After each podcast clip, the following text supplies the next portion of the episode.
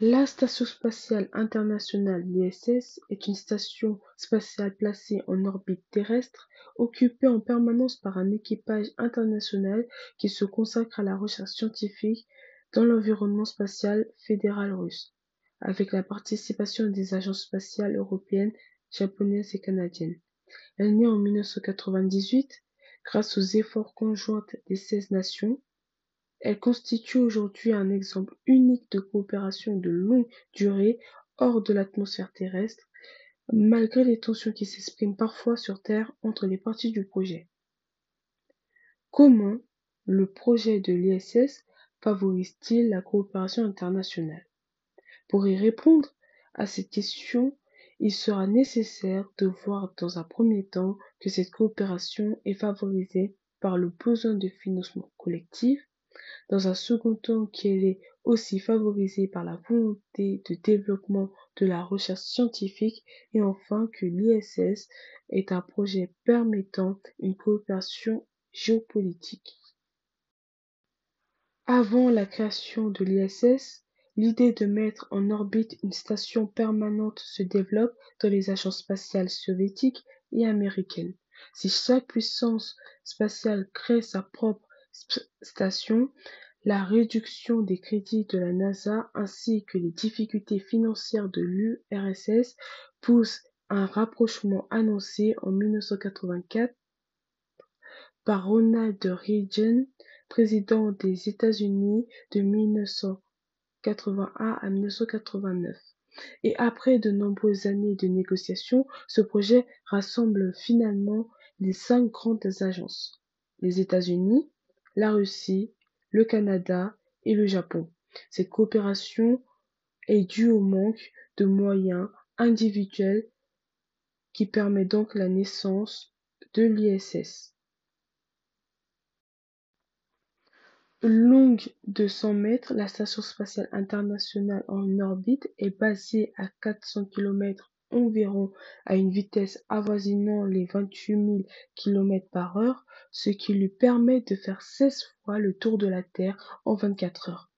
Habité en permanence par 3 ou par 6 personnes depuis 2009, à côté depuis sa création près de 150 milliards de dollars, dont une part importante a été financée par les États-Unis. Les coûts de la station étant énormes nécessite ainsi une coopération internationale.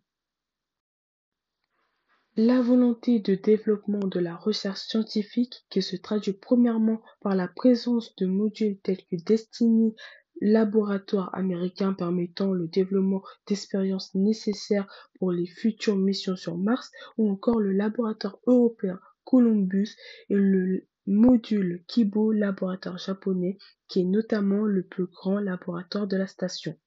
Deuxièmement, ces laboratoires sont composés de, programmes variés, comme on l'a vu précédemment.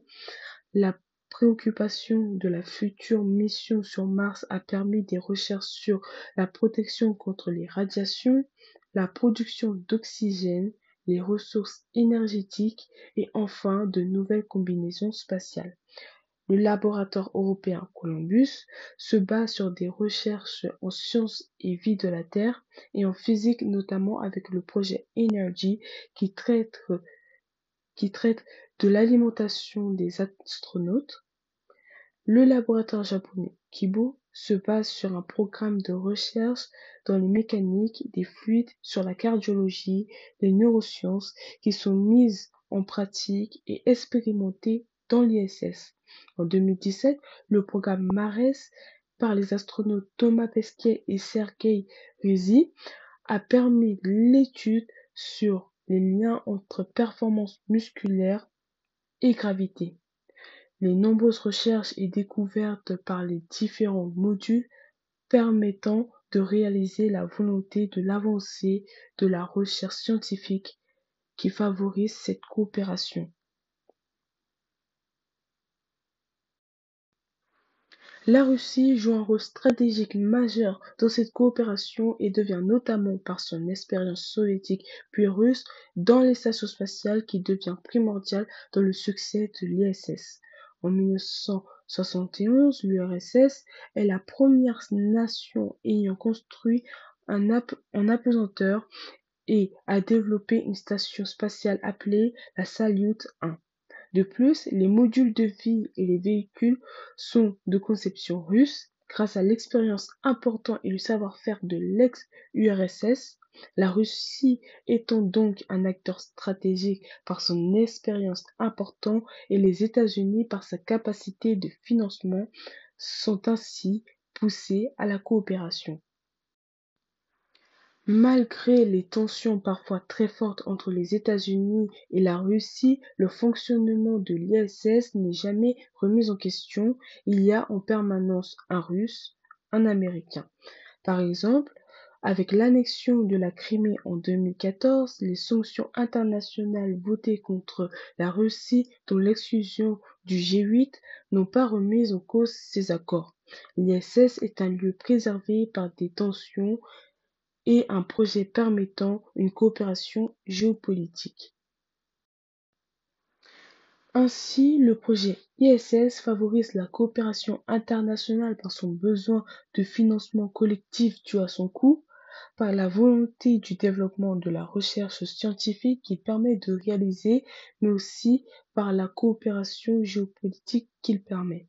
Certes, l'ISS favorise la coopération internationale, mais il présente de nombreuses limites, notamment le bilan est en effet contrasté alors que le coût de la production et l'exploitation de la station internationale est toujours plus élevé. Certains détracteurs dénoncent un bilan scientifique pauvre dans le projet initial de la NASA. L'idée était de faire de l'ISS un hub, un relais spatial entre les vaisseaux, les satellites et les hommes vers la Lune, ce, que, ce qui n'est pas le cas. Si certaines expérimentations ont permis de réelles avancées scientifiques, l'avenir de l'ISS est incertain. Désireux de relancer la course vers la Lune et Mars, Donald Trump a annoncé en 2018 la fin du financement américain pour 2024.